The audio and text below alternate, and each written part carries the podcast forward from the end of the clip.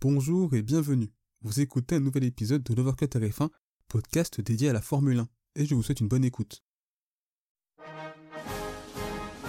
Nous avons donc vécu hier après-midi un moment historique pour le sport automobile français.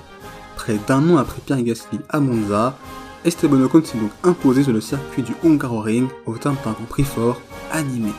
C'est à la fois une consécration pour le pilote français et pour l'écurie alpine, puisque l'on peut considérer cette victoire comme étant une victoire d'équipe, et j'évoquerai cela plus tard. Bonjour à toutes et à tous, et bienvenue pour ce nouvel épisode de l'Overcut RF1, au cours duquel nous allons donc débriefer ce Grand Prix de Hongrie, on va donc décortiquer dans les moindres détails les points clés de ce Grand Prix, à la fois ce premier tour absolument fou, Hamilton le paradoxe, le show Fernando Alonso, ce duel entre Ocon et Vettel, qui s'est donc conclu par la victoire du pilote français, et on évoquera également de cette partie la disqualification du pilote allemand.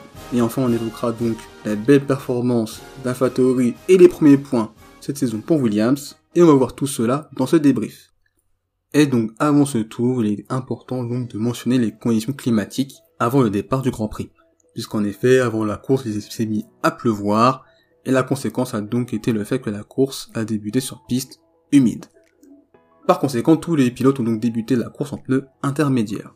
Et on ces conditions compliquées ont conduit bien évidemment à ce carambolage et à cet ensemble d'accidents qui a eu lieu au premier virage, puisqu'à l'extinction des feux, Valtteri Bottas est l'auteur d'un mauvais départ. Il patine, Verstappen le passe, Perez le passe également par l'extérieur et Norris le passe également à l'intérieur. À l'amorce du virage 1, le pilote finlandais est donc blotti dans les échappements du pilote McLaren, mais à ce moment-là, c'est le drame.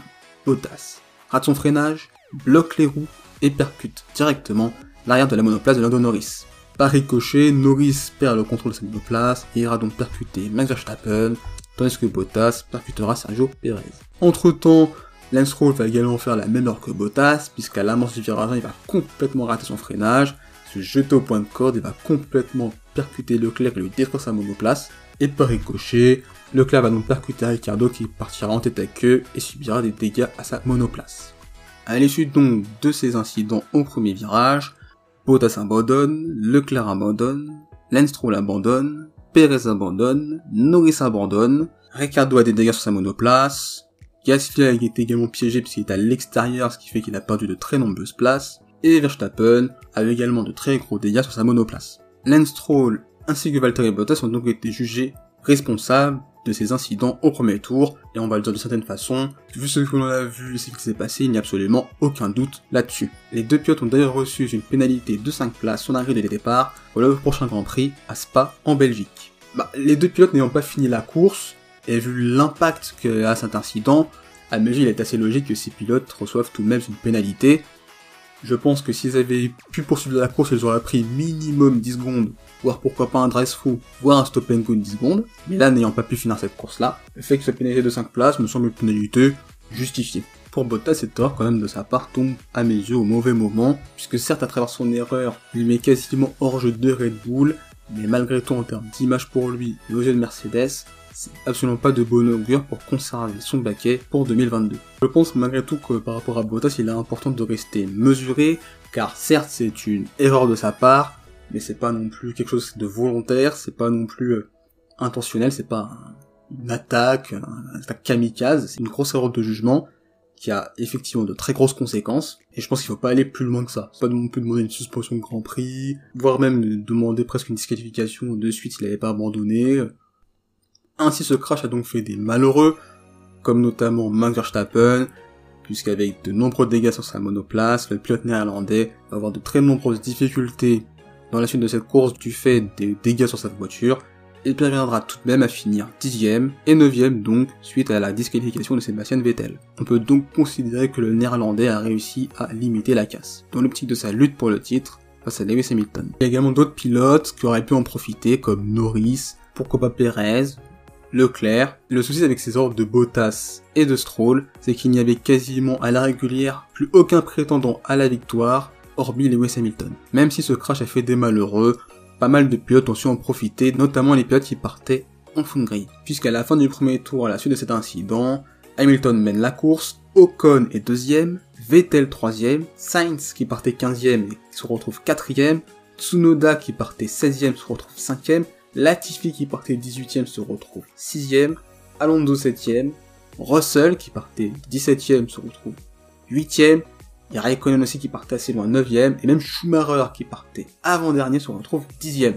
Il aura donc par la suite drapeau rouge et suspension de la course du fait du trop grand nombre de débris présents sur la piste. Pour Lewis Hamilton, cette situation représentait donc une opportunité en or, car avec Max Verstappen loin en classement et en difficulté du fait de dégâts sur sa monoplace et Hamilton qui était lui en tête, il aurait pu parfaitement bien gagner ce Grand Prix et prendre le large au championnat du monde des pilotes. Cependant, durant l'interruption de course, il n'y a plus de pluie et la piste est mise à sécher. Lors du tour au cours duquel les pilotes devaient donc se placer sur la grille de départ, tous les pilotes, hormis Lewis Hamilton, ont donc décidé de rentrer au stand pour chausser des pneus piste sèche. Cela a donc conduit à une scène assez insolite, au cours de laquelle on a donc pu voir Hamilton tout seul sur la grille de départ, prendre le départ du Grand Prix. On le verra par la suite, cette heure s'avérera fatale pour Mercedes, mais pas forcément irrémédiable au vu du résultat final, puisqu'en effet, lors du départ de la course, on s'aperçoit très vite que Mercedes s'est trompé et que tous les autres pilotes ont fait le bon choix en fonction des pneus pour piste sèche. Et ainsi donc Lewis Hamilton rentre au stand pour chausser à son tour des pneus pour piste sèche un tour après tout le monde. Malheureusement, ce décalage d'un tour conduit au fait qu'il ressort des stands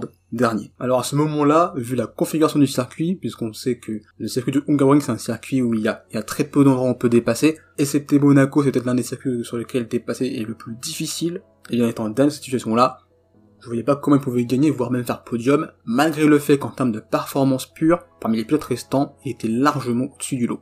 Parce qu'on va le voir dans son premier relais en légère difficulté, il va certes réussir à passer Giovinazzi, finir par passer Mick Schumacher, mais il ne sera pas capable de dépasser Gasly, et c'est pour ça qu'il va donc décider d'anticiper son arrêt, et c'est donc l'un des premiers pilotes à s'arrêter de nouveau pour passer en pneu dur. Cette stratégie va être assez efficace, puisqu'en tentant cet undercut vu qu'il possède la meilleure voiture parmi les pilotes restants, ça lui permet donc d'avoir une piste libre, d'enchaîner les tours hyper rapides, et donc d'engranger de fait de nombreuses positions.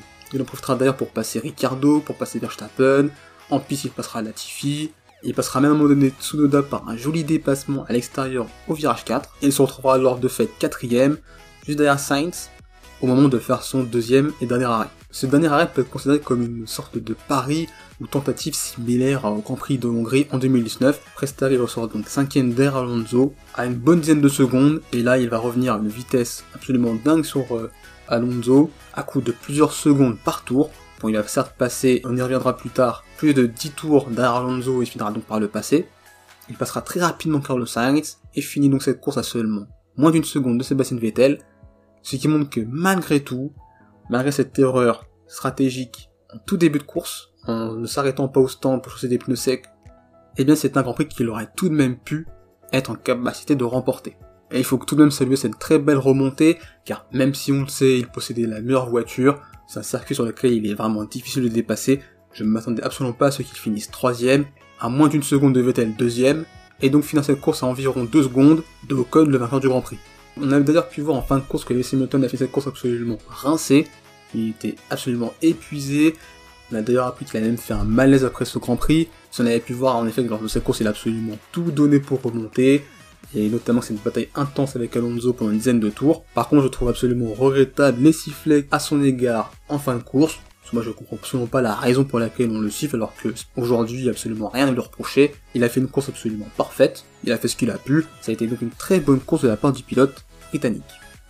Comme je l'ai dit précédemment, si Lewis Hamilton n'a pas remporté ce Grand Prix et que c'est finalement Esteban Ocon qui l'a remporté, c'est grâce à l'énorme travail qu'a effectué Fernando Alonso pour résister pendant 10 tours aux différentes attaques de Lewis Hamilton. Au terme de cette course, on a donc pu voir l'étendue du talent de Fernando Alonso et comprendre finalement pourquoi ce pilote est à la fois unique et à part et pourquoi finalement ce pilote est tout de même double champion du monde de Formule 1. Il se retrouve à la cinquième place dans du drapeau rouge, puis par la suite il va faire une course toute bonnement sérieuse, il va rester derrière Sainz, mais il aura un bon rythme. Ce sera d'ailleurs l'un des derniers pilotes à effectuer son dernier arrêt. Ça va donc lui permettre d'ailleurs de ressortir cinquième derrière Hamilton. Il profitera donc d'une nouvelle arrêt d'Hamilton pour lui passer devant. Il va très rapidement revenir sur Sainz du fait des pneus neufs. Et à partir du 54e tour, une fois qu'Hamilton a fait la jonction avec Alonso, bah, on a pu voir pendant 10 tours un duel absolument sensationnel entre les deux pilotes, avec des attaques, des défenses, c'est absolument euh, prodigieux. Franchement, il n'y a pas de mots pour décrire ce duel qui est absolument dantesque et incroyable. Alonso qui a tout de même fêté ses 40 ans euh, jeudi dernier, on a pu le voir au niveau du coup de volant et du pilotage,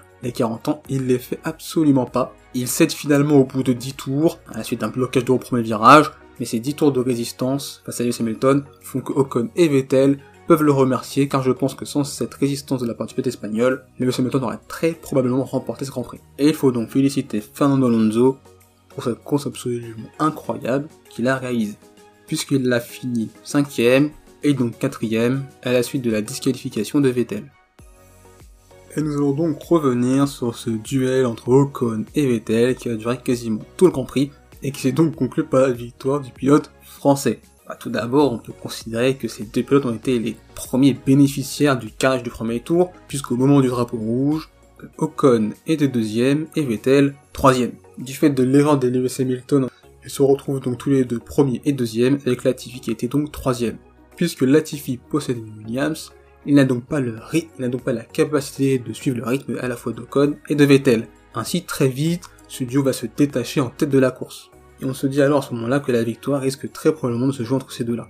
Quasiment tout au long de la course, l'écart entre Ocon et Vettel a fluctué autour de 1 à 2 secondes. Vettel étant une menace constante pour Ocon. On va dire que pour le pilote français, les moments qui ont été assez chauds, ça a tout d'abord été la tentative d'undercut de Vettel, et on peut dire heureusement qu'Aston Martin a raté son arrêt au stand en quasiment une seconde, car lorsque Ocon a réagi en s'arrêtant de suite au stand pour chausser des pneus neufs, il est ressorti juste juste devant Vettel, ce qui signifie que très probablement si l'arrêt de Vettel avait été réussi, Vettel aurait très probablement pris la tête de la course. On a pu voir Vettel accentuer la pression sur le pilote français, mais Ocon a su résister et tenir, mais globalement on peut dire qu'à la fois Alpine, à travers bah, la stratégie, la gestion de course et également l'arrêt qui était parfaitement exécuté pour répliquer à l'arrêt de Vettel, et évidemment bah, Ocon à travers son pilotage et sa gestion, bah, cet ensemble Ocon-Alpine avec également l'aide d'Alonso, toutes ces différentes parties parfaitement bien géré le Grand Prix, et on peut dire que tout a été parfait de leur part et que Ocon et Alpine méritent vraiment cette belle victoire. Et c'est vraiment plaisir de voir un pilote français avec une écurie française remporter un Grand Prix car ça fait très longtemps qu'on n'a plus vu ça en Formule 1. Ainsi donc Esteban Ocon a remporté ce Grand Prix et Sébastien Vettel terminé donc ce Grand Prix deuxième devant Lewis Hamilton troisième, Alex Sainz quatrième et Alonso cinquième.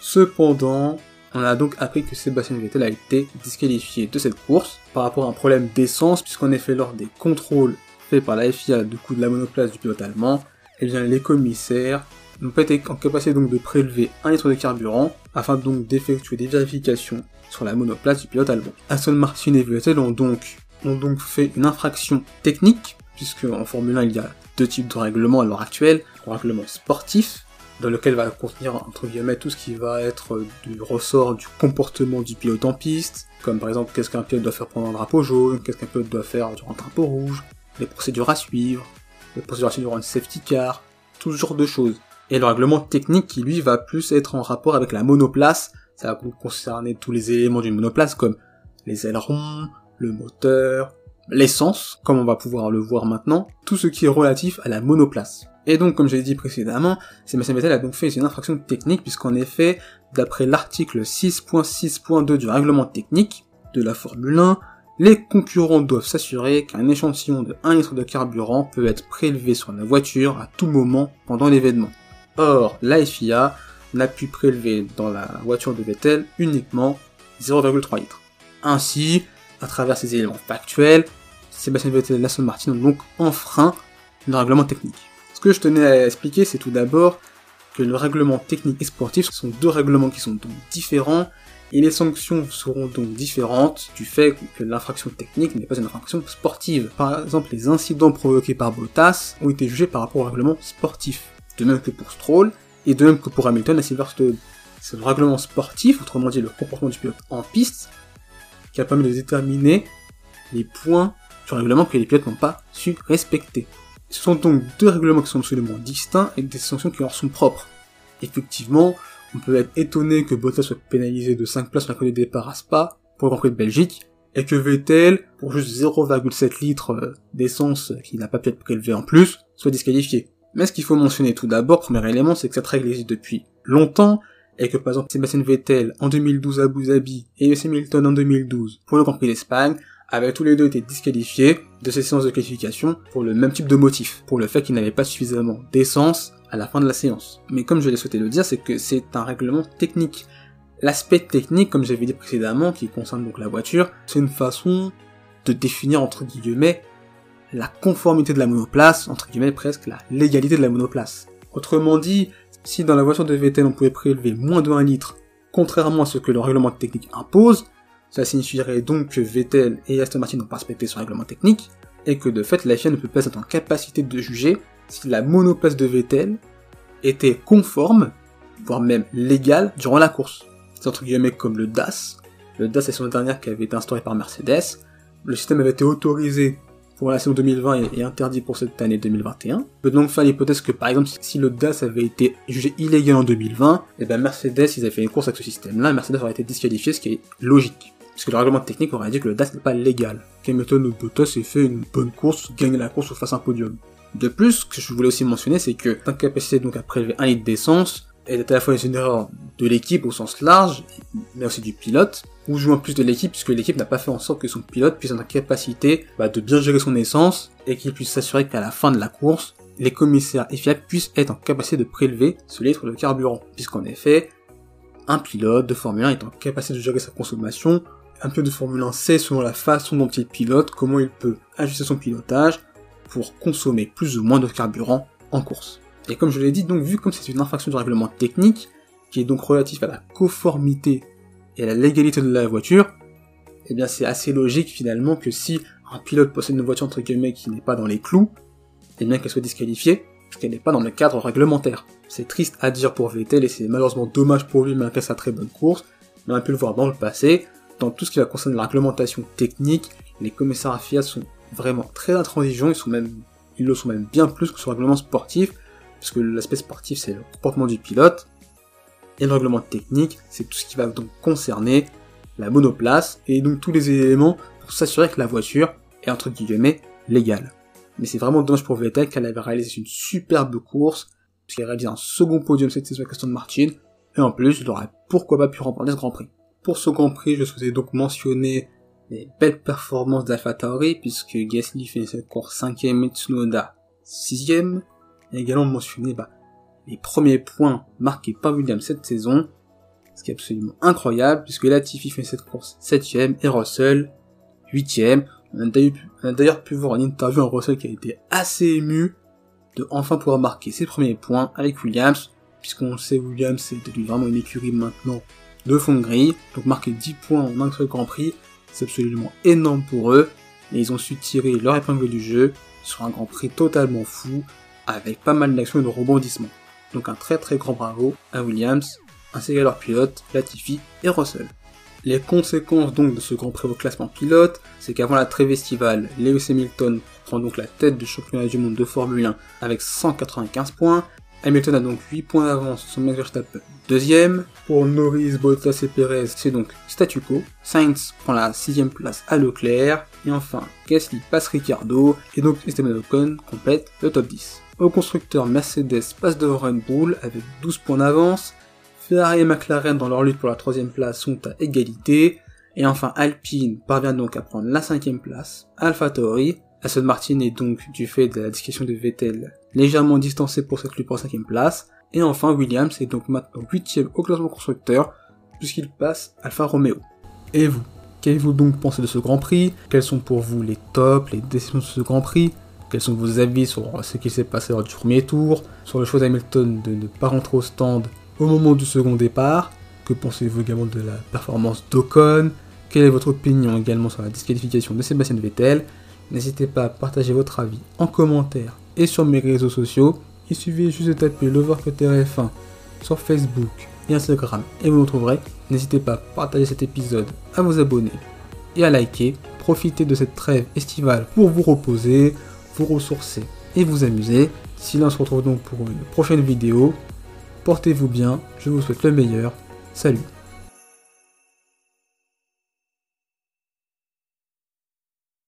Merci d'avoir écouté cet épisode. S'il vous a plu, n'hésitez pas à vous abonner au podcast de Voir que TF1 ainsi qu'à la chaîne YouTube. C'est une façon de soutenir le projet et également de ne pas manquer les prochains épisodes. N'hésitez pas également à partager cet épisode à vos proches. On se retrouve les amis très bientôt.